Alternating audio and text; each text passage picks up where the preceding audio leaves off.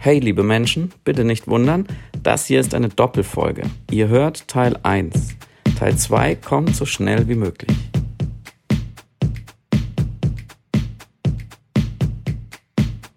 Du hörst Piratensender Powerplay. Das Gespräch am Ende der Woche mit Samira El-Wasil und Friedemann Karik. Ich kann auch anfangen, wenn es dir. Nee, ich fange an. Okay, okay, ich bin okay. der Mann. Okay. Gott. Ihr merkt schon, das ist der Piratensender mit einer Sondersendung über eines der besten Geschlechter der Welt. Männer. Warum sind sie so? Muss das sein? Und wo führt das mit uns noch hin? Natürlich auch heute, wie immer, von und mit der Männerflüsterin, der Heroine aller twitternden White Knights. Die Thesentusnelda für euch, Samira El-Ursi. Ja, und es geht natürlich auch um, klar, das beste Geschlecht der Welt, direkt nach den Frauen, die auf Platz eins sind. Äh, und hier virtuell an meiner Seite ein Mann, der viril sein kann, ohne einfältig zu sein, der das ist so aus dem Machismo dankenswerterweise wegdenkt. Ein Mann, 100 Worte, Friedemann Karik. Hallo. Ach, vielen Dank. Hallo. Hallo, ich Guten grüße Tag. Sie.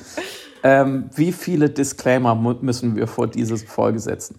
Mm, Wir packen mal so vorsichtshalber ein paar hin, die mir am Herzen liegen und wahrscheinlich haben wir dann noch ein paar vergessen und das wäre dann aber auch schon der erste Disclaimer. Bitte, bitte seid uns nicht böse, wenn wir irgendwie semantisch Fehler machen, in Einordnungen Fehler machen. Wir denken gerade laut und sind selber so ein bisschen auf einer Suche der Geschlechtskonstruktion und da das ja, das ist tatsächlich nicht ohne, habe ich gemerkt.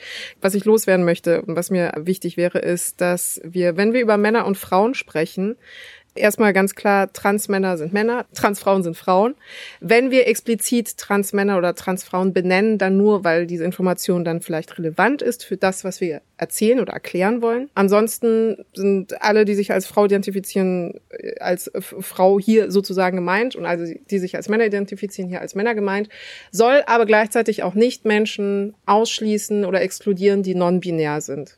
Die sind dann non-binär. Aber wir benutzen jetzt die Wörter, die wir zur Verfügung haben mit der deutschen Sprache und versuchen so gut wie möglich zu vermitteln, wie dieses wabernde Konstrukt namens Identität, Gender, Geschlecht, Sex äh, in uns existiert. Und dafür verwenden wir sicherlich auch falsche Wörter, falsche Metaphern, hinkende Vergleiche. Seht es uns nach, wir sind selber nur auf der Suche. Habe ich irgendwas vergessen? Vielen Dank, Samira. Nee, du hast schon mir sehr viel Last von den Schultern genommen. Ich, ey, mich juckt es jetzt ein bisschen in den Fingern, das, was du gerade gesagt hast, äh, Mhm. in, in guter alter männlicher Tradition genau nochmal zu sagen, nur in meinen Worten. Bitte, bitte, bitte, bitte. Aber nein, das wäre langweilig für die Hörermenschen. Ich stimme dir in allem zu und möchte einen Blanko-Disclaimer, in den ihr dann nachher einsetzt, was euch nicht gefallen hat. Und sagt uns gerne Bescheid. Also, ähm, das ist keine Koketterie, was wir hätten besser machen können in diesem Ja. Diskurs. Und grundsätzlich würde ich es zusammenfassen. Jeder, jede, jedes darf alles. Von uns aus ähm, ist schon quasi alles erlaubt, was niemandem wehtut. Und wenn wir irgendwo aus Versehen etwas sozusagen implizit nicht erlauben, dann war es unser Fehler. Wir haben neulich über Dickpics gesprochen und daran unter anderem gemerkt, dass wir gerne eine Folge über, ja, irgendwie schon über Männlichkeit machen wollen, was natürlich nicht geht, auch ohne, ohne über Weiblichkeit zu sprechen. Aber Samira hat sich vor allem dafür interessiert, was ich super finde. Seitdem sie gesagt hat, lass uns so eine Folge machen, kann ich nicht mehr schlafen, weil ich einigermaßen nervös bin. Ähm, weil natürlich, wenn man als, als heterosexueller weißer Cis-Mann im Jahr 2020 äh, in so einem Podcast darüber spricht, dann, dann hat man natürlich, sieht man große Fettnäpfchen und auch allein schon diese angestrengte Distanzierung vorne dran ist ja auch schon wieder in, in ihrer Lamoyanz so ein bisschen schwierig. Also, Samira, ich bin mir sicher, dass du, dass du mir nachsiehst, alles, was ich, was ich falsch mache, auch zwischen uns. Und zum, sozusagen ein bisschen zum Ablauf. Wir sprechen über so etwas wie die Grundlagen, wo wir sozusagen stehen, sowohl intellektuell wie ganz persönlich, was Geschlecht für uns jeweils bedeutet in seiner Konstruktion oder Nicht-Konstruktion, welche Erzählungen, mit welchen Erzählungen wir uns identifizieren können. Wir sprechen natürlich darüber, wie wir Weiblichkeit versus Männlichkeit und wieder andersrum heute sehen, medial, politisch, kulturell, welche Manifestationen und Personifizierungen sehen wir, die interessant sind, auch besonders auf der politischen Ebene. Mhm. Ähm, ihr könnt euch denken, um wen es auch da geht, der mit den gelben Haaren. Wir sprechen natürlich über Narrative, über Popkultur und worüber noch, Samira? Es geht natürlich auch um die große Geschichte der Monogamie, wo du uns ja vielleicht noch ein bisschen was erzählen könntest. Und auch die großen Fragen nach der Abbildung der Geschlechter, was natürlich im Kinobereich, in der Musik, aber auch im Internet ein relevantes Thema ist. Also ist Abbildung gleich ein emanzipatorischer Prozess oder braucht es da vielleicht noch ein bisschen mehr? Und die Geschichten und Mythen, mit denen wir uns privat rumschlagen, finden wir natürlich auch dann in der großen makrosoziologischen Ebene der Kultur und auch auf die wollten wir noch mal einen Blick werfen insgesamt und aufziehen. Und bevor wir loslegen, indem wir ein bisschen über uns sprechen, ausnahmsweise, frage ich dich, Samira. Heute haben wir beide was gemacht, quasi gleichzeitig. Es hat aber sehr viel miteinander zu tun. Können wir das schon ein bisschen spoilern, weil es ist, glaube ich, wichtig für Menschen, die diesen Podcast hören. Ja, hat das, hat das mit Voyeurismus zu tun oder was? genau, worauf beziehst Ach so, nein. nee, ja, nee, ganz Bilder angeschaut, ging, Fotografien. Es ging eher um, um Unterschriften. Ach, du liebe Güte. Ja, können wir das jetzt schon so erwähnen? Ist das nicht schon, ist das noch viel, also, es gibt eine Unterschrift und es gibt ein schönes gemeinsames Projekt. So viel können wir schon mal sagen. Ja, das ist doch genau gemein, so richtig richtig blöd gespoilert, oder? Was ja. denkt ihr? Wir, wir, die gute alte Sergei Bubka Salami-Taktik, der Stabhochspringer, der immer nur so hoch gesprungen ist, dass er gewonnen hat und hätte eigentlich 50 Zentimeter höher springen können. Ähm, so machen wir das jetzt. Jede Woche ähm, verlautbaren wir ein kleines Detail, ähm, was euch erwartet. Wir sind auf jeden Fall sehr, sehr aufgeregt und freuen uns. Und es wird alles ganz toll. Ja, Aufregung ist, äh, glaube ich, äh, das entscheidende Wort. Aber Vorfreude auch. Das führt mich jetzt aber zu meiner Frage, nämlich äh, weshalb ich eigentlich auch so gerne die Folge mit dir machen wollte, weil du hast es ja schon in der Einleitung angekündigt, mh, mm, dass ich da plötzlich, nicht plötzlich, aber ich habe so ein Interesse an dem, was es bedeutet, Mann zu sein, entwickelt, weil ich das tatsächlich nicht aus meiner Empathie heraus oder für mich selber als Frau ergründen konnte. Und deswegen einfach dachte, ich frag dich einfach wie es sich anfühlt, ein Mann zu sein. Und deswegen aber vorab die Frage, wann hast du dich das letzte Mal richtig unmännlich gefühlt? Unmännlich? Unmännlich, ja. Boah, da müsste ich jetzt noch mal sehr lange nachdenken. ähm, tatsächlich, weil ich mich auch nicht besonders oft besonders männlich fühle, aber unmännlich da begeben wir uns ja schon sozusagen in die Abgründe ähm, auch heute postmoderner Männlichkeit, nämlich dass mhm. es diese, diese Kodierung gibt und dass eine, glaube ich, immer noch vielen, vielen Männern auch in progressiven Milieus eingepflanzte Urangst ist, eben kein ganzer Mann zu sein, mhm. was auch immer das bedeutet. Oder was dann sozusagen eins weitergedreht ist heute, vielleicht trifft es mich eher zu, kein moderner Mann zu sein oder kein kein guter Mann zu sein oder zu sehr Mann zu sein. Mhm. Also da etwas sozusagen nicht zu treffen ähm, an Rahmen, der einem vorgegeben wird. Ich kann die Frage, glaube ich, so nicht beantworten. Ich dachte, du fragst mich, wann ich mich das letzte Mal männlich gefühlt habe. Ich weiß, ich ähm, wollte es mal andersrum aufziehen. Ja, du bist eine Füchsin. Das war schon, war schon nicht schlecht. Da habe ich mir natürlich was vorbereitet. Ähm, ich ich würde gerne die Frage einmal kurz zurückspielen und dich fragen, was wäre denn für dich männlich oder unmännlich? Genau, das ist natürlich der große Knackpunkt. Was bedeutet es, dass jemand ein Mann männlich ist oder vielleicht auch eine Frau männlich ist. Interessanterweise, warum ich mir diese Frage auch schon häufiger gestellt habe, ist, dass ich mit Reaktanz darauf reagiere oder fast mit Pikiertheit, wenn man mir sagt, ich sei irgendwie, ich verhalte mich männlich oder ich sei in irgendeiner Form mhm. sehr burschikos und ich spüre so das Echo einer kindlichen Sozialisierung dagegen ankämpfen, weil ich als Mädchen, als Kind dahingehend sozialisiert worden bin, mädchenhaft, feminin zu sein. Und deswegen natürlich das quasi eine Nichterfüllung dieser, dieser, dieses Elternrufs wäre, wenn mir dann jemand sagt, oh, du fällst dich aber männlich. Gleichzeitig aber alle Eigenschaften, die wir archetypisch oder stereotypisch mit dem Männlichen verbinden, also zum Beispiel eben Durchsetzungsvermögen haben, stark sein, willensstark sein, kompetitiv sein, heroisch sein, mhm. heldenmütig sein, wenn man mir das alleine isoliert sagen würde, also sagt Samira, du bist so heldenmütig oder du bist so durchsetzungsstark, ich überhaupt gar kein Problem damit hätte. Also ich, ich dann das nicht von mir weisen würde und sagen würde, wie kannst du mich äh, mit einem männlich kodierten Archetyp bezeichnen, sondern sagen würde, ah cool, danke, ich äh, freut mich zu hören, hätte ich nicht gedacht, dass ich als mutig oder als heroisch gelten könnte. Ja, aber ist das Label männlich für viele Frauen, ich sage jetzt nicht für dich, weil mhm. du hast es ja gerade anders hergeleitet, aber vielleicht resoniert es auch mit dir, nicht deswegen so problematisch, nicht wegen den positiven oder negativen Eigenschaften, die damit zusammenhängen, sondern mit der Absprache der Weiblichkeit und sozusagen der Zwangstranssexualisierung, dass man dann zu einem Mannsweib wird, was ja implizit immer in einer heteronormativen Ästhetik oder, oder erotischen Logik immer eine Abwertung ist, weil es nicht attraktiv ist. Genau, absolut. Aber da ist dann der springende Punkt, dass es ja dann als Kontrastfolie mir vermittelt, was ich in meinem Kopf als weiblich, also heteronormativ weiblich definiere, nämlich zum Beispiel die Attraktivität. Und das ist ja mhm. etwas, ähm, was aber auch Teil einer dieser binären Sozialisierung von männlich-weiblich ist. Weiblich hat hübsch zu sein, hat lieblich, hat schön, attraktiv zu sein und eben nicht männlich, nicht kantig, nicht hart, ja. nicht stark. Und ähm, der Umstand, dass mich das ja trotzdem gewohnt hat, obwohl ich dachte, dass ich so als moderner Mensch sowieso über so Geschlechterstereotype schon längst hinweg bin. Also ich gar nicht die ganze Zeit darüber nachdenke, oh, ich bin eine Frau, ich muss mich weiblich verhalten, ich muss Kleider anziehen oder sowas.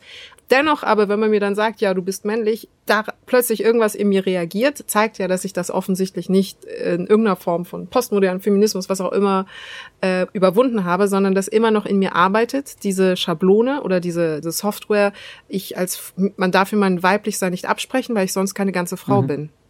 Also ich validiere mich immer noch über das wahrgenommen werden als Frau und dementsprechend würde es mich ja negativ anrufen, wenn mir jemand sagt, ich empfinde dich aber in dem Moment jetzt nicht als weiblich.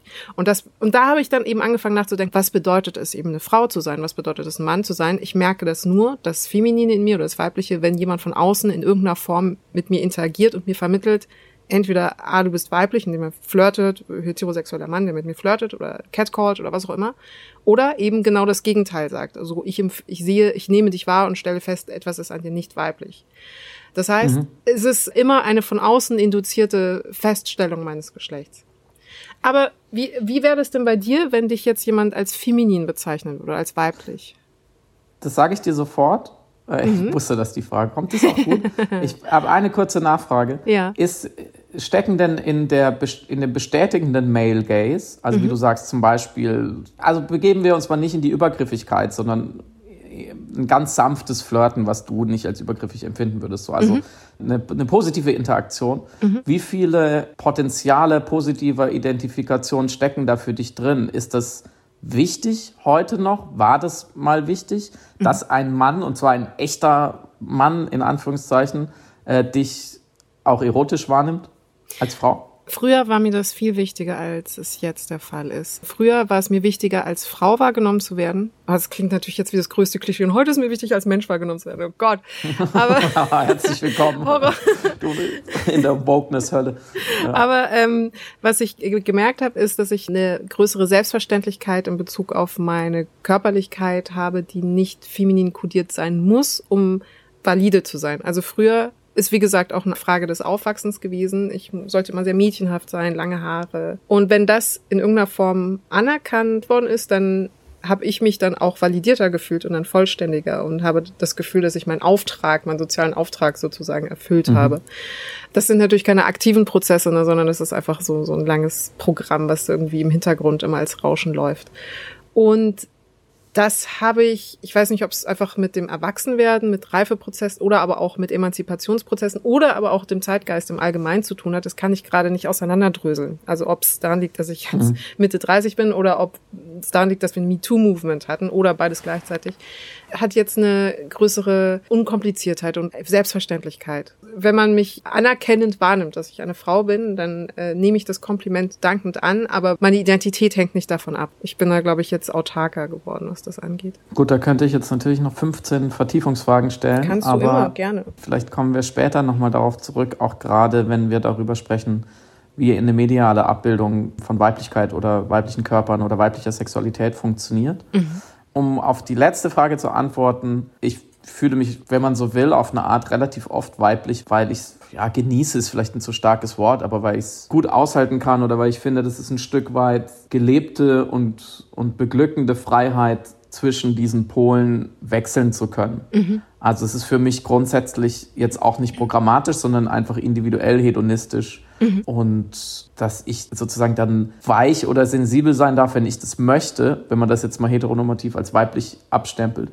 Das ist für mich ein Lustgewinn an ganz vielen Stellen. Also ich erfahre ja zum Beispiel Kulturgüter jeder Art viel eher, wenn ich mich durchlässig mache und verletzlich. Mhm. So, das ist natürlich ein abgetrennter, auf eine Art auch ungefährlicher Bereich, aber das kann man auf menschliche Beziehungen auch übertragen. So, mhm. in dem Moment, wo ich versuche, emotional zu kommunizieren und offen zu sein dafür und selber möglichst viel preiszugeben, gewinne ich sehr viel.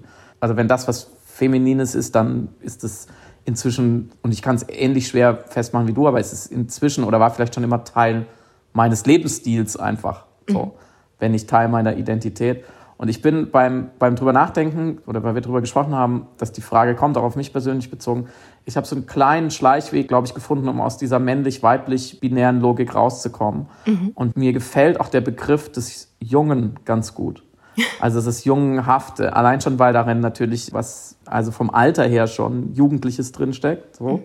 Ist ja auch interessant, dass im Deutschen das sozusagen fast das gleiche Wort ist, Jugend, Junge, aber das Mädchen im Konterpart wo ganz anders herkommt, rein etymologisch. Mhm. Und dieses Jungenhafte in, in einem Mann und in mir, das interessiert mich. Gerade auch, wenn man sich natürlich hinter die Ohren schreibt, dass es kein Freifahrtschein ist, um unreif zu sein oder dysfunktional auf eine Art. Aber ich mhm. finde, in, in einem Jungen so als Bild, den zeichnet man weicher. Der kann nachgeben, der kann Gefühle zeigen, der kann weinen, der kann frustriert sein, der, kann, der muss nicht immer alles wissen und bezwingen, wie jetzt der Mann es müsste. Und er kann auch forsch sein und er kann auch naseweiß sein, aber er muss nicht immer Recht haben. Und natürlich, was bei mir auf jeden Fall zutrifft, ich habe gerne Recht und ich habe auch verhältnismäßig oft Recht, außer ich rede mit dir.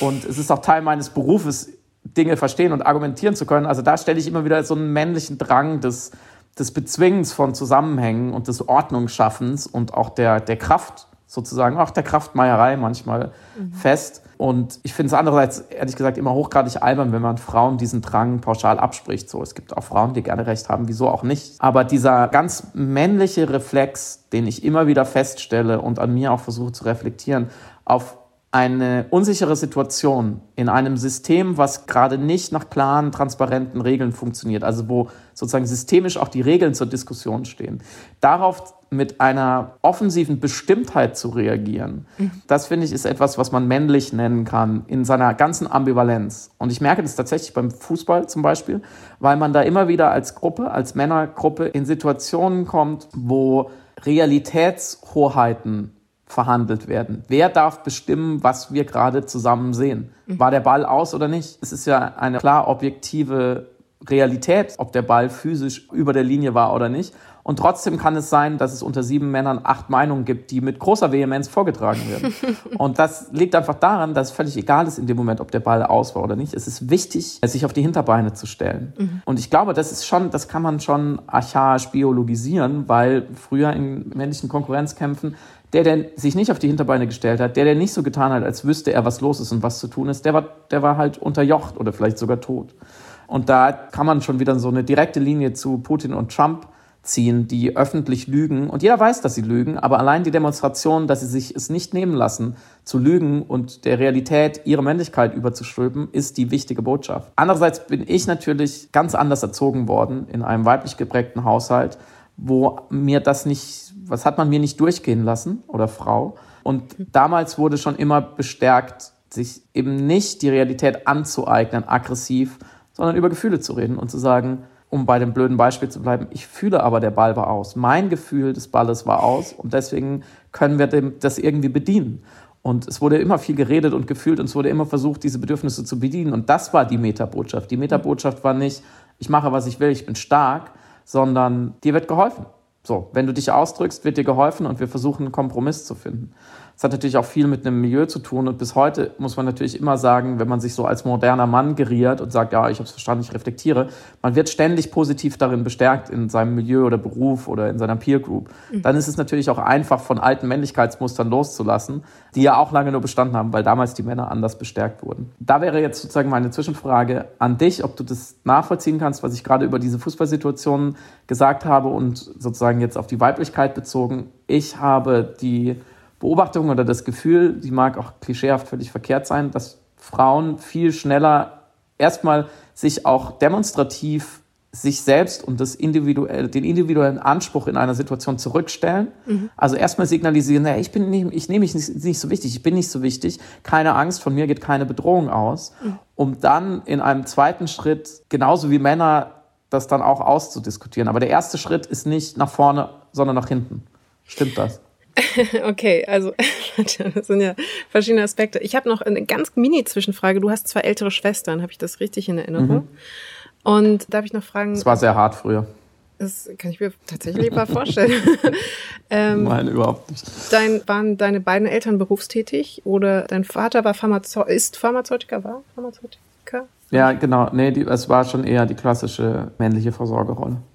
Mhm. Und um deine Fußballfrage erstmal zu beantworten, ob ich das nachempfinden kann, natürlich, hundertprozentig. Also es ist ja, die Deutungshoheit zu haben, ist ja natürlich auch ein Machtdispositiv, was erfüllt werden muss. Du hast ja Trump, richtigerweise Trump und Putin genannt, die ja einfach lügen nicht, um eine Fehlwahrheit zu veröffentlichen, sondern um zu zeigen, wie viel Macht sie über die Realität haben. Also selbst die Wirklichkeit mhm. muss sich ihrer toxischen Männlichkeit sozusagen oder ihrer Virilität, ihrem äh, intellektuellen Penis sozusagen beugen. Ja, so mächtig sind sie. Und da an der Stelle noch als kleiner Einschub, ich finde ja sehr interessant die Maskulinität von Trump versus die Virilität von Biden. Das sind nämlich zwei unterschiedliche Männlichkeitskonzepte, die da äh, politisch aufeinandertreffen. Ähm, Trump hat dieses äh, autoritaristische, autokratische Männlichkeitsempfinden, also eher an der Spitze, der fast anarchistisch nach mir die Sinnflut äh, mit der Keule voranstürmt und so Macheaktionen an den Tag legt. Also eigentlich auch eben mehr Businessman ist denn Diplomat oder politischer Feinjustierer oder irgendwie in irgendeiner Form, irgendeine gewisse Form von Raffinesse oder Sensibilität an den Tag legt, sondern wirklich eine sehr dumpfige Virilität und beiden als anderes Männlichkeitskonzept oder als archetypisches Männlichkeitskonzept an dieser Stelle gesagt, eine patriarchale oder paternale Männlichkeit. Also er will die Vaterfigur eines vereinten Amerikas werden. Good old US der 60er, 70er Jahre, die er in seiner sehr väterlichen Art vereinen möchte. Der sagt, Kinder, Kinder, jetzt streitet euch doch nicht und so. Das ist natürlich eine andere, der Versorger sozusagen. Ja, und das, äh, das habt ihr natürlich in kleiner Ausgestaltung im Fußball, klar. Und noch an dieser Stelle die Frage, wenn es tatsächlich hilfreich ist, für Männer eine Möglichkeit, ein Ventil zu finden, über Gefühle zu sprechen, weil das ja aus verschiedenen Gründen auch, wie soll ich sagen, sowohl psychisch als auch physisch eine Gesundheit gewährleistet. Warum wurde das in der Sozialisierung oder im Aufwachsen oder vielleicht auch aus evolutionsbiologischen Gründen dem männlichen Geschlecht immer so nicht verwehrt, aber abgesprochen und hat nachweislich dazu geführt, dass es eben zum Beispiel mehr Suizide gibt bei Männern oder mehr Depressionen oder mehr andere Probleme gesundheitlicher Art oder psychischer Art, die du dadurch erklären kannst, dass Männer ihre Gefühle nicht reflektieren dürfen, weil ihnen das nicht zugestanden worden ist die immer auch vor allem, das kommt noch hinzu, alleine mit ihren Problemen klarkommen mussten. Also Lone Wolf-mäßig, also der Cowboy, der alleine in den Sonnenuntergang reitet und stoisch eben alles runterschluckt, was ihn beschäftigt, während Frauen ja eigentlich Netzwerke hätten, wo sie sich dann halt austauschen können und sich dann gegenseitig unterstützen können. Und das beantwortet auch gleich die Diplomatiefrage, ähm, die du angedeutet hattest, warum Frauen sich am Anfang zurückhalten und dann erst eine Deutungshoheit einfordern. Mm, kurzer Einschub zu der Trump-Biden, zu den Psychogrammen mit Hinweis auf Hillary Clinton. Weil mhm. ich glaube, daran liegt auch eine, wenn nicht die Antwort auf die Frage, warum sie nicht Präsidentin geworden ist. Mhm. Weil zu viele Menschen in den USA und gerade auch Frauen, die ja erstaunlich in großen Mengen zu Trump sozusagen, muss man sagen, übergelaufen sind, kontraintuitiv, wo man eigentlich sagen würde, es wäre dran gewesen, auch bei konservativen Wählerinnen, dass viele von ihnen endlich eine Frau wählen ins Weiße Haus, mhm. weil sie dieser Hillary Clinton nicht verziehen haben oder nicht gestattet haben, eine kalte, machtorientierte, rationale mhm. ähm, Frau zu sein, weil sie so gar nicht die Mutterrolle verkörpern ja. wollte. Gerade im Kontrast zu diesem übergriffig virilen Männlichkeitsmann. Ja. Auf diese Art toxischer Männlichkeit, vor allem in der Öffentlichkeit zu reagieren, haben viele Amerikanerinnen von ihr erwartet, dass sie eben die Mutterrolle spielt und sozusagen ein, so wie du Biden gezeichnet hast, ein weiblicher Biden mal zehn zu sein, nämlich auszugleichen und mit Wärme Ja. sozusagen den Lapsus und die Mali und all diese Mängel, die dieser Mann offensichtlich auf die Bühne gestellt hat, 2016 und davor, abzufedern. Weil das ist, was eine Frau zu tun hat. Das ist ihre Rolle in der Familie, im konservativen Weltbild. Und nur wenn sie diese Rolle ausfüllt, geht es allen gut.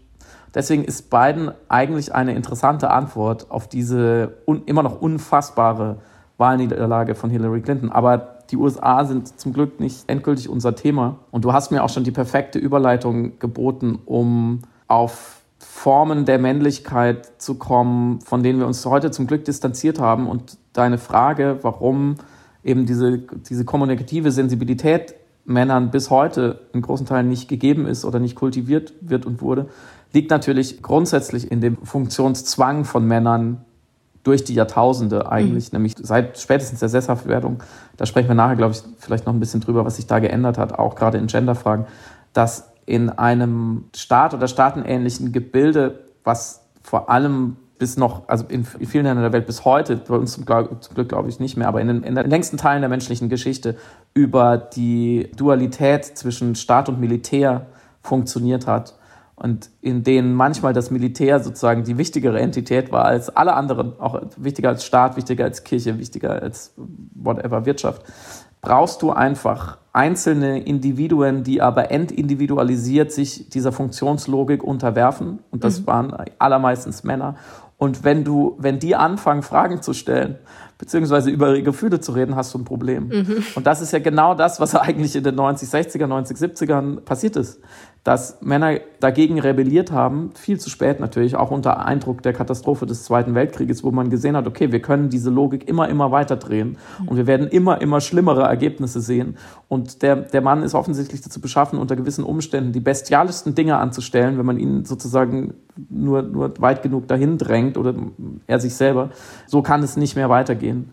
Und dazu muss man sich ja einmal anschauen, also dieses männliche Überkommene, von dem wir dann reden, die Heteronormativität, die so, wie wir sie kennen, im 19. Jahrhundert entstanden ist, nämlich als funktionierender Mann, als autonomes, mündiges Objekt auf eine Art, als rationaler, zur Natur distanzierter, sich selbst verwirklichender Mann, der sich die Natur unterwirft und der in natürlich im militärischen Kontext dann selbst unterworfen wird für einen größeren Zweck, mhm. der dadurch auch ganz klar abgetrennt ist von Frauen, Tieren und Kindern. Die gehören eigentlich alle in die, in die, in die Gruppe Natur und sich, sich urbar machen sozusagen, der hat natürlich auch bis heute kein Spektrum an Bewältigungsstrategien ausbilden können im Umgang mit Zurückweisung, mit Konflikten, mit äh, konfliktären Gefühlen im, in Sachen Partnerschaft, in Sachen Kindererziehung und so weiter oder anderen Krisen, sondern hat sich natürlich auf Redensarten zurückfallen lassen, wie das ewige Boys don't cry, so Jungs weinen nicht oder Jungs sind nun mal Jungs, ähm, um destruktive Verhaltensweisen und ja, eine gewisse Aggressivität immer wieder damit zu legitimieren und Gewalt als Konfliktbewältigung zu normalisieren. Also unter Jungs und Männern in erster, in erster Linie. Also Homosozialität, schöner Begriff, den ich heute gelernt habe, von einer Soziologin, Eve Kosowski-Sedgwick hat es geprägt. Mhm. Homosozialität, also das, das ganz spezielle, der ganz spezielle Umgang von Männern untereinander, der ganz anders ist als in allen anderen Kontexten, lange geprägt einfach von einer kompetitiven Gewalt. Also dem immer wieder bewussten Überschreiten von Grenzen, um sich gegenseitig zu unterwerfen. Und das beinhaltet natürlich völlig logisch einen, schlechten oder, oder brutalen Zugang zum eigenen Gefühlsleben, auch zum Sexualleben. Da reden wir nachher noch drüber, mhm. wie weit auch die männliche Sexualität da extrem drunter gelitten hat, bis heute noch leidet. Und paradoxerweise bringen sich Männer aber dadurch genau in Abhängigkeit von Frauen, weil Frauen sich dann eben um diese ganze Sphäre kümmern, wo Männer immer noch keinen Zugang haben, nämlich Gefühle und, und Kommunikation und so weiter. Und daraus speist sich auch wieder, warum Frauen und Weiblichkeit immer wieder in diesem Männlichkeitsideal abgewertet und schlechter gestellt werden müssen, weil es einfach gefährlich ist, weil, glaube ich, Männer immer wieder gemerkt haben, dass in dem Moment, wo ich in die Aushandlung gehe, ins Argumentieren, in, in Bedürfnisse erkennen, verbalisieren und miteinander in Kompromisse überführen, sind Frauen vielleicht einfach fähiger auf eine Art, weil mhm. unter anderem auch, also wir müssen nicht biologisieren, wo es nicht sein muss, aber in dem Fall einfach quasi Sozialisation, weil Männern das ganz klar abtrainiert wurde. Und da sind wir wieder bei der Frage, bin ich männlich genug, die ja für viele Männer ein quasi sadomasochistisches Verhältnis zur eigenen Männlichkeit zur Folge hat, weil man sich immer fragt, also weil man einerseits sich männlicher trimmen will, als man ist, weil man sich in diese Zusammenhänge begibt und nicht dagegen aufsteht und andererseits sehr darunter leidet und Scham erfährt, Gewalt erfährt und dieses dazugehören wollen Männern auch immer wieder nicht gut getan hat. Und da bin ich, also um wieder kurz auf mich zu kommen,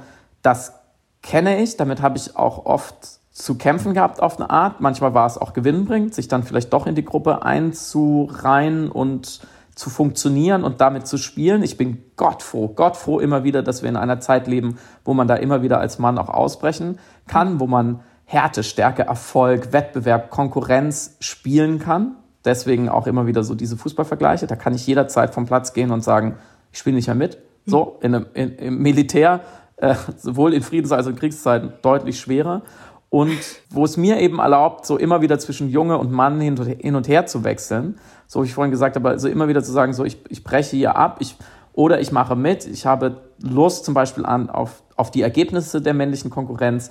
Mir macht es vielleicht Spaß, irgendwelche Grenzen zu verschieben, irgendwelche Gipfeltouren zu planen, in jeder Art, ob jetzt physisch oder intellektuell. Ich kenne, ich kann diese Eroberungslogik auch reflektieren die ja viele PsychologInnen darin sehen, dass Männer eben die Tragik des Nichtgebärens können umsetzen in eine Leistungslogik und mhm. sagen, na gut, wenn ich schon kein Leben in die Welt bringen kann, dann will ich wenigstens auf den Mount Everest und da sozusagen meine Fahne reinstecken.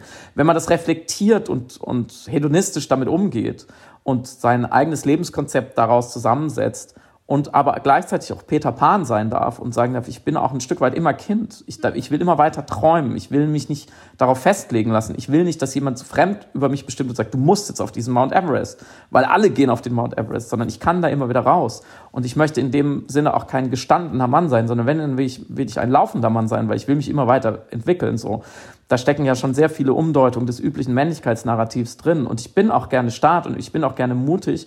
Das, was du vorhin gesagt hast, dieser Wagemut oder dieser Heldenmut, den finde ich auch edel. Und ich hoffe, dass ich den in manchen Situationen auch zeigen kann, aus einer Empathie und aus einem Altruismus raus, aber nicht, weil ich eine Vorherrschaft möchte. Also wenn ich das alles nehmen kann und umdeuten kann und so einsetzen kann in meinen Puzzle kann, wie ich möchte, dann bin ich auch gerne Mann, mhm. weil da schon viele Potenziale drin stecken, weil ich natürlich auch die Privilegien sehe und meine Pflicht, sie zu reflektieren. Aber ich bin doch am Ende, im Endeffekt lieber Junge, weil die Jungen in der meisten Zeit der Geschichte dann doch nicht in den Krieg mussten mhm. und man sie sozusagen rauslässt aus den Brutalitäten.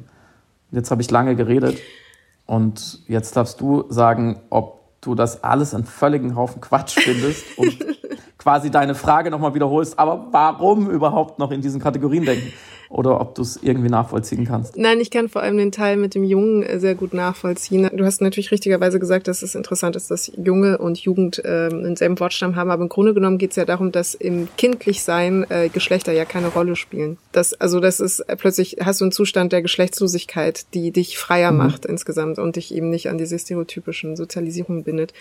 Aber das ist natürlich in deinem Fall auch vielleicht ein größerer Luxus, den du dir erlauben kannst. Und um deine äh, Frage zu beantworten, warum Frauen dann manchmal sich harmloser machen zu Beginn eines, eines Dialogs oder wo es darum geht, irgendwie sein Fähnchen in eine Diskussion irgendwo reinzustecken, ist natürlich auch, ich soll sagen, jahrelange antrainiertes Harmlossein einfach aufgrund mhm. eines äh, Stärkeunterschiedes, ganz ganz trivial zwischen Männern und Frauen. Also Frauen mussten über die Jahrhunderte hinweg ja verschiedene Strategien an den Tag legen, um nicht zermalmt zu werden sozusagen vom Patriarchat. Und eins davon war von dem äh, erstmal harmlos zu wirken. Also erstmal kein Feindbild darzustellen oder sich so gut es geht irgendwie anzupassen, einfach in ein System, was geprägt ist von Personen, also Männern, die ja auch rein physisch stärker waren.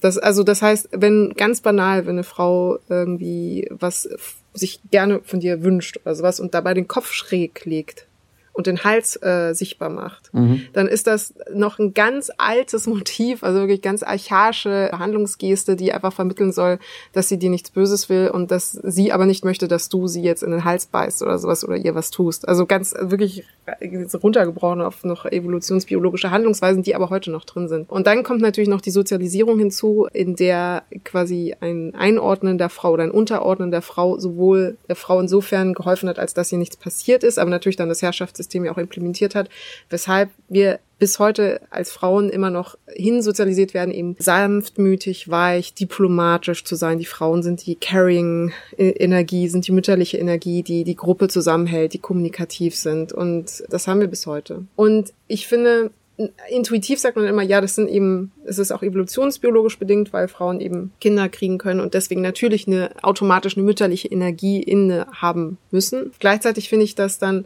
unfair, auch Männern gegenüber, dass es ja der Männern automatisch absprechen würde, eben auch fürsorglich und zärtlich sein zu können und auch diplomatisch zu sein und auch eine sozusagen mütterliche oder, oder in dem mhm. Fall dann väterliche Energie zu haben, die eine Warmherzigkeit verbreitet und Leute zusammenhalten will. Und deswegen äh, sind wir wieder beim Anfang der Frage, was es genau bedeutet, eben Mann oder Frau zu sein, unabhängig jetzt von biologistischen Konstrukten, sondern wir sind bei den sozialen Konstrukten, die ja wie also Judith Butler ne, hatte das ja im Unbehagen der Geschlechter eben austariert, dass wir durch Sprache einerseits und durch Machtdispositive, Foucault und so weiter, andererseits eben selber bestimmen, was es bedeutet, Mann oder Frau zu sein und nicht uns abhängig machen müssen eben von biologistischen. Also sie hat den Unterschied zwischen Gender und Sex gemacht. Das nur noch als Prämisse unserer, unserer ganzen, unseres ganzen Gespräches hier. Stimmt, das hätte eigentlich in den Disclaimer gehört. Einmal De Beauvoir und, und Butler. Genau. Ist hiermit, ist hiermit, hiermit nachgeliefert. So, so wir, wir werden zu Frauen und Männern, wir sind sie nicht, um De Beauvoir zu paraphrasieren. Aber mhm. ganz kurze Nachfrage, weil du eben die Diplomatie oder das, die defensive Prämisse der Frau gegenüber Männern völlig richtig, finde ich, dargestellt hast, warum, wieso, weshalb, warum. Ich meinte in dem, von dem Fußballbeispiel in der Übertragung vor allem auch, also was mich dann vor allem sozusagen als Spiegelbild interessiert, Frauen untereinander auch ah, mhm. genauso funktionieren. Was man ja nicht mit sozusagen der körperlichen Überlegenheit mhm. argumentieren kann, sondern auch mit, ja, warum, also ist das so und wenn ja, warum, ganz kurz, dass sie so ganz anders mit internen Konflikten umgehen, reflexartig als Männer? Da, dazu möchte ich anekdotisch zwei Sachen äh, sagen, mhm. die eigentlich aber. Wie ist es bei dir beim Fußball? Profan, ja, genau. Ich habe ja, das habe ich bestimmt schon, in, ich glaube, im vorletzten habe ich das erzählt, ne, dass ich, dass mich immer diese zehn Jungs, die zwei Jahre älter waren als ich, als ich acht, neun war und die waren so zehn, elf, zwölf und sechzehn und die haben mich ja mitspielen lassen und sogar im Tor stehen lassen, weil die einfach richtig mhm. coole Typen waren. Das waren auch für mich Vorbilder von übrigens einer jugendlichen Männlichkeit wie oder große Brüder, also positives Role Model, was gute Jungs und gute Männer sein können die, was mich auch tatsächlich geprägt hat als kleines Mädchen. Und das waren eben auch die, die immer auf mein Knie gespuckt haben, wenn ich die Schrammen hatte, um das zu desinfizieren, weil die einfach so brüderlich mir gegenüber waren. Das waren zum Beispiel sehr, sehr gute Referenzpunkte. Und ich glaube, das, das muss ich dich gleich noch fragen, was deine männlichen Vorbilder waren, weil ich glaube, es ist extrem mhm. wichtig, was du für Rollenmodelle hast und ob du mhm. positive mhm. Interaktion oder eben negative Interaktion hattest. Das noch zwischengeschoben. Ich finde es nach wie vor frappierend, wie unterschiedlich tatsächlich nachts das, ich weiß, es wirkt ein bisschen random, aber es passt dazu, nachts das Weggehen ist für die Geschlechter. Also, dass es einen Riesenunterschied macht nach wie vor, ob du als Frau alleine weggehst oder ob du als Mann alleine mhm. weggehst. Und ich beneide Männer, bis heute, dass sie diese Freiheit haben, einfach sich die Schuhe anzuziehen, rauszugehen und sich keine Gedanken darüber zu machen, ob sie jetzt ein Taxi zurücknehmen oder ob sie irgendwie zu viert mit äh, drei Freundinnen unterwegs sind oder wie sie nach Hause kommen, dass das überhaupt dass das nicht mal Teil ihrer Überlegungen ist und dass Frauen ungefähr eine Zehn-Punkte-Liste abarbeiten müssen, bevor sie sich trauen, dann das Haus zu verlassen und dann geplant haben müssen, wie sie nach Hause sicher zurückkehren, ohne dass ihnen was passiert. Nicht, weil statistisch ihnen so häufig was passiert, sondern weil sie einfach mit der Angst aufwachsen, dass ihnen was passieren könnte. Was schon ein ganz anderes Aufwachsen ist, wenn du immer Samstagabend mhm. irgendwie einfach Furchtsamkeit hast um vier Uhr nachts. Mhm, genau, das zum Thema eben, wie ob man mit negativen oder positiven Erfahrungen aufwächst in Bezug auf das andere Geschlecht, dass das natürlich einen auch prägt. Und Frauen untereinander, wir hatten ja eine Podcast-Aufzeichnung für deinen anderen Podcast Friedemann und, mhm. damals noch Friedemann und Freunde bei dem Edition F Event. Female Force Future Tag, der ähm, darin bestand, dass äh, Frauen sich gegenseitig empowerten. Und es war dementsprechend ein sehr, sehr hoher Frauenanteil da. Und ich glaube, das hatte ich noch nie in dieser Geballtheit, dass ich irgendwo hinkam und da waren 98 Prozent Frauen. Und die Kommunikation war ungelogen die ganze Zeit so, hi, hallo, hey, geht's dir gut? Hey, alles okay? Hey. Und ich wurde in den Arm genommen von fremden Frauen und ich wurde die ganze Zeit gefragt, ob es mir gut geht, ob alles in Ordnung ist, ob man mir was bringen kann, ob man auf mich aufpassen kann, ob ich eine Decke haben möchte. Und ganz, ganz wichtig, wenn ich das ergänzen darf, ja. es wurde über nicht anwesende Frauen in den höchsten Tönen gesprochen. Ja. Es war fast schon wie so ein Codesatz oder Wort, dass man, also völlig, ich stand daneben, du hast völlig recht, dass man sich so erstmal umeinander gekümmert hat und, und dann war der, der nächste, das nächste Thema war immer, oh, hast du die und die gesehen, die hat so toll gesprochen Wahnsinn. oder die hat so tolle Schuhe an. Also, also manchmal Banalitäten, aber es war so das gegenseitige über Bande vermitteln, hatte ich das Gefühl, wir sind hier alle super wohlwollend. Ich möchte dir nichts Böses, du mir nicht und wir können über jemand Drittes können wir auch super gut sprechen. Ja, absolut, absolut. Das war und das äh, es ging die ganze Zeit um Performance von Behaglichkeit, äh, Wohlbehütetheit und wirklich hundertprozentiger Solidarität. Also es war auch äh, die die Bemühung natürlich einen Safe Space für Frauen zu schaffen und das hatte ich in dieser Gewalttat eben noch nie als soziologische oder performative Erfahrung, dass ich hinkomme, wirklich mit einer Woge der Fürsorglichkeit in ein Frotteehandtuch eingewickelt worden bin. Und das habe ich natürlich eins zu eins darauf zurückgeführt, dass das einfach eine, ja, vornehmlich äh, weiblich homogene Gruppe war, die darauf bedacht war, dass es einfach allen gut ging und alle natürlich ihrem femininen Echo ähm, des, des des Carrying-Seins sozusagen da gefolgt sind. Und das ist natürlich noch da und de dementsprechend noch in der, inner, wie ist das? Homosozietät? Homo, homosoziale Interaktion. Homosozialität, glaube ich. Homosozialität. In der homosozialen Kommunikation ist das, was wir auch ansozialisierterweise geschlechtsspezifisch anderweitig an den Tag legen, untereinander, glaube ich, noch stärker. Und es ist mhm. übrigens ein Klischee, das wird ja auch gerne mal kolportiert, dass äh, Frauen so, so studenbissig oder untereinander sich mhm. äh, Erfolg nicht gönnen oder sich gegenseitig nach unten drücken. Das ist die Ausnahme. Das sind Frauen, die eine internalisierte Frauenfeindlichkeit zum Beispiel haben oder eben ein patriarchales System so sehr verinnerlicht haben, dass sie denken, dass sie auch die Ellbogen ausfahren müssen, um überleben zu können. Aber das ist eher die Ausnahme. Frauen untereinander sind sonst immer extrem kooperativ, unterstützend und bauen sehr gut Netzwerke auf. Um deine Frage zu beantworten, es ist nicht anders. Das Harmlossein untereinander ist da, aber es ist auch Programm und es ist auch hilfreich für das weibliche Geschlecht gewesen über die Jahrhunderte, sich darzustellen. Nervt dich das, nervt dich das manchmal, ob jetzt auf so einer Veranstaltung oder generell, weil du das Gefühl hast, es ist konfliktscheu? bewusst provokant gefragt. Es überfordert mich einfach nur. Ich bin das tatsächlich nicht gewohnt. Diese warme Badewanne, in die man immer wieder untergetunkt wird. Das ist wirklich zu viel, zu viel Mütterlichkeit. Es ist nicht kompat es ist nicht 100% kompatibel und dafür können ja aber Frauennetzwerke nichts, aber es ist nicht kompatibel mit meiner Art, wie ich durch das Leben gegangen bin, nämlich immer, wie soll ich sagen, ich musste immer einfach, das soll nicht lamoyant klingen, sondern es war einfach so, wie ich so aufgewachsen bin, dass ich mich um mich selbst kümmern musste und es nicht gewohnt bin oder war, dass Menschen sich um mich kümmerten. Also ich äh, war, mhm. musste sehr früh sehr selbstständig sein, was total cool war, weil ich dadurch ja sehr früh dann auch ein bisschen erwachsen sein konnte und alleine Dinge geregelt bekommen habe, weil es in der Dynamik zwischen mir und meiner Mutter eher war, dass ich auf meine Mutter aufgepasst hat, als dass meine Mutter auf mich aufgepasst mhm. hätte. Und deswegen, wenn Menschen dann um mich herum mütterlich sind, können aber auch Männer sein, die dann mütterlich sind, dann bin ich immer sofort irritiert, weil ich denke, ich kann das schon alleine. Ich brauche mhm. und dementsprechend war das äh, auch eine ja, lustige, lustige Erfahrung, diese Edition F, dass ich wirklich einfach so viel maternale Energie erstmal zulassen musste und da eine Verpanzerung loswerden musste.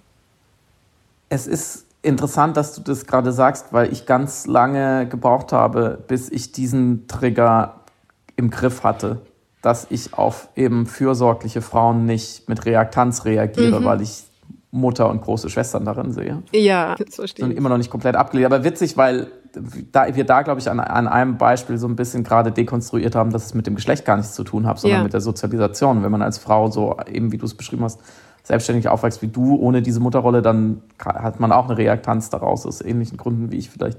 Und das ist ja, das ist ja die, die, die sozusagen, die, das sind ja die zwei Grundpole, wahrscheinlich auch der menschlichen Existenz insgesamt auf jeden Fall, aber das, der Kindheit und der Adoleszenz und damit auch der Erziehung, nämlich dass die Ambivalenz oder der, das ewige Dilemma zwischen Autonomie und Liebe und, und Struktur.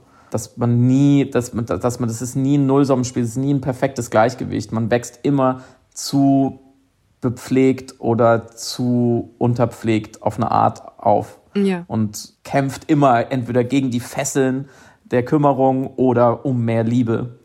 Und es ist interessant, dass man dann am Ende aus ganz verschiedenen Ecken kommt, mit einem ähnlichen, sozusagen einer ähnlichen Sensibilität oder so rauskommt. Und ich merke gerade, wir müssen unbedingt bald dann sozusagen die Folge nochmal machen, nur umgedreht. Was sich dann vielleicht ein bisschen überschneidet, aber wir haben ja eh Stoff für vier Stunden wahrscheinlich, wo ich dich dann noch mehr Sachen frage und wo sozusagen das Weibliche der, der Ausgangspunkt ist. Verzeiht es uns, dass wir so rum angefangen haben und ich glaube, da steckt aber auch noch viel drin, was sich mit unseren anderen Themen so ein bisschen kreuzt, nämlich gerade in Sachen Politik. Und ich, ich glaube, es ist sinnvoll, hier noch einen kurzen historischen Schlenker zu machen. Mhm. Also ich will nicht zu viele erklären. Ich sage absichtlich nicht mehr ins mansplainen, aber ich glaube, es ist wichtig und gerade auch anschließend an die Themen, die wir sonst behandeln, an die Fragen, und sozusagen unseren roten Faden unter anderem äh, der Deep Story und der deutschen Deep Story. Ich glaube, man kann nicht, also ich kann auf jeden Fall nicht über Männlichkeit heute reden und über meine Männlichkeit, ohne diese zwei Generationen zurückzugehen. Mhm. Weil sie, glaube ich, wirklich, und das ist jetzt kein intellektuelles Klischee, dass man immer sagt, ah, die Nazis haben es verbockt, sondern es ist tatsächlich so, dass es über Männlichkeit einfach heute, auch deutsche Männlichkeit, nicht ohne diesen Zivilisationsbruch und ohne diese Prämissen gedacht werden kann. Und wenn man mal Harald, Harald Welzers Forschung zum Beispiel dazu liest, den man heute so als Public Intellectual wahrnimmt und der ja auch sehr in Klimadiskursen drin ist oder in, in Mediendiskursen heute sich stark engagiert. Er hat eigentlich angefangen als Geschichtssoziologe sozusagen, der versucht hat zu untersuchen, warum haben die deutschen Männer den Holocaust begangen? Mhm. So ganz einfach die Frage, wie konnte es so weit kommen? Und wir sind ja bei der Deep Story auch immer wieder an dem Punkt sagen, die Deep Story war vor und nach dem Dritten Reich eine andere und sie kann heute nicht gebildet werden ohne diese Erfahrung. Und so wie das normale männlich geprägt war, schon im 19. Jahrhundert oder dieser Normalitarismus da schon bestand, ganz klar patriarchal geprägt, so war auch diese Pflicht, die, über die wir ja immer wieder gesprochen haben, im Zusammenhang mit einem deutschen Narrativ, stark männlich geprägt. Mhm. Also die, seine Pflicht zu tun war ja in erster Linie, der Mann muss dem Staat, vielleicht auch der Kirche dienen als prototypischer preußischer Beamter oder Militär. Und die weibliche Pflicht steht auf einem anderen Blatt Papier, weil wie immer matrimonial in, in einem Familienzusammenhang. Mhm. Und im Dritten Reich, so das kurz zur Rekapitulation, wurde dieses männliche Pflichtbewusstsein eben pervertiert durch den Nationalsozialismus oder die Männer haben sich selber pervertiert und darf das nicht zu passiv ausdrücken und äh, wurde da auch extremisiert. Also das Dritte Reich oder der Nationalsozialismus ist ja auch eine Ideologie, die alle Männlichkeitsideale sozusagen äh, nochmal potenziert hat und sich ihrer bedient hat und ins Extrem getrieben hat. Auch durchaus mit natürlich in Sachen Holocaust, Brutalität und Krieg und Verderben und Unterdrückung selbstredend, aber auch in Sachen einer Ästhetik zum Beispiel. Mhm. Also der deutsche, blauäugige, arische Mann in seiner schnittigen, von Hugo Boss entworfene SS-Uniform, der war ja auch sozusagen, ich, ich, ich habe den später sehr oft bei James Bond wieder gesehen. Mhm. Der war ja auch ästhetisch sozusagen eine, fast schon eine avantgardistische Weiterentwicklung bisheriger männlicher Ästhetiken. Und gerade auch in den Hollywood-Filmen später, die sich eine Ästhetisierung dieser, dieser Nazi-Männer anders erlauben konnte. Das waren teilweise, wurden die als, mit, als ganz schön gut aussehende Kerle dargestellt. Mhm. Also die waren potent und die waren auf eine Art erotisch. Mhm. Und die waren auch durchaus, die hatten durchaus, durchaus auch einen verführerischen, femininen Zug. Und andererseits aber natürlich mit Klaus Teweleit hat der deutsche Mann da seinen Körperpanzer sozusagen ins Extrem geführt und als Unheil über alle anderen als nicht so männlich wahrgenommenen und dadurch zu unterwerfenden Kulturen zumindest in Europa gebracht. Mhm. Und ich habe gerade von Jonathan Littell äh, Die Wohlgesinnten gelesen, das ist jetzt so eine der ganz großen Täterromane ist 2006, glaube ich, oder fünf erschienen, aus dem Französischen zuerst. Das ist ein amerikanisierter Franzose, glaube ich, der auf jeden Fall auf Französisch eben die Geschichte von einem SS-Sturmbahnführer geschrieben hat, aus dessen Sicht heraus, 1350 Seiten auf Deutsch. Und was kann man jetzt, ist, ist keine Literatur, kein Literaturpodcast hier, aber es natürlich auch kritisch sehen kann, diesen deutschen Mann in seiner ganzen, nicht mehr, nicht mehr toxisch ist ja zu wenig gesagt, in seiner ganzen brutalen, menschenfeindlichen, zerstörerischen Männlichkeit zu begleiten durch das gesamte Dritte Reich. Also die Handlung beginnt so am Anfang des Krieges, so 38, 39 dann setzt, also wird dann wirklich interessant, als der Krieg dann beginnt, mit den Überfällen in Osteuropa und man, man verfolgt ihn so und er hat auch eine hochgradig kaputte Sexualität, ist eine incestuöse Geschichte mit seiner Zwillingsschwester.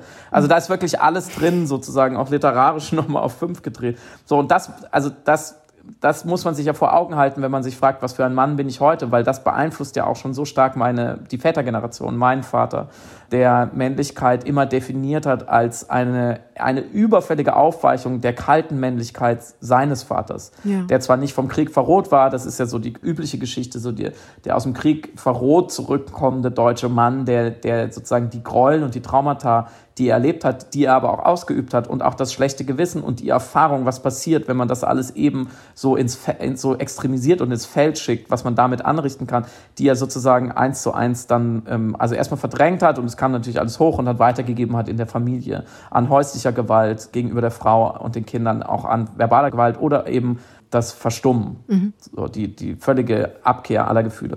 Und das, was zumindest mein Vater und ich glaube auch viele Väter in der Generation versucht haben, ist ja ein Gegenprogramm.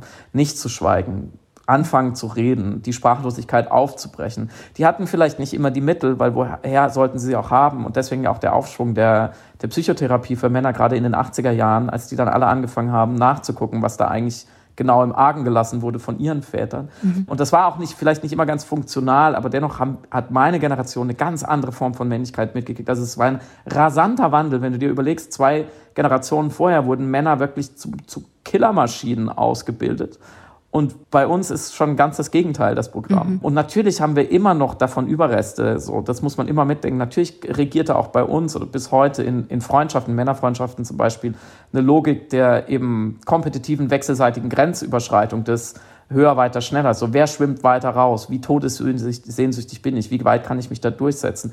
Aber trotzdem ist eine heutige Männlichkeit implizit wie explizit zum Glück in weiten Teilen der, der Milieus, in denen wir uns bewegen, in Deutschland antimilitaristisch, wenn nicht pazifistisch mhm. und vermittelnd und hat zu guten Zeit, Teilen weibliche Muster oder Fähigkeiten übernommen, wenn nicht sogar idealisiert. Mhm. Und da besteht ja schon ein Konsens auch, zumindest in unserem Milieu, zwischen den Geschlechtern, dass es schlauer wäre, ein bisschen weiblicher zu werden in der Konfliktbewältigung. Und da wäre auch wieder sozusagen die Gegenfrage, nimmst du das auch so wahr oder bin ich zu optimistisch und vielleicht auch ein bisschen selbstverliebt, weil ich denke, oh, ich bin der moderne Mann, wir haben es kapiert, wir sind keine Nazis mehr?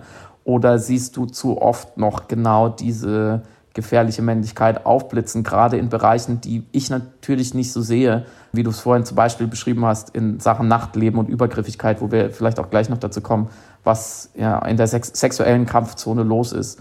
Also bin ich da zu wohlwollend mit meiner Generation an Männern. also ich glaube. Und mit diesem fiesen Cliffhanger endet der erste Teil dieser Doppelfolge. Der zweite Teil ist so schnell wie möglich verfügbar.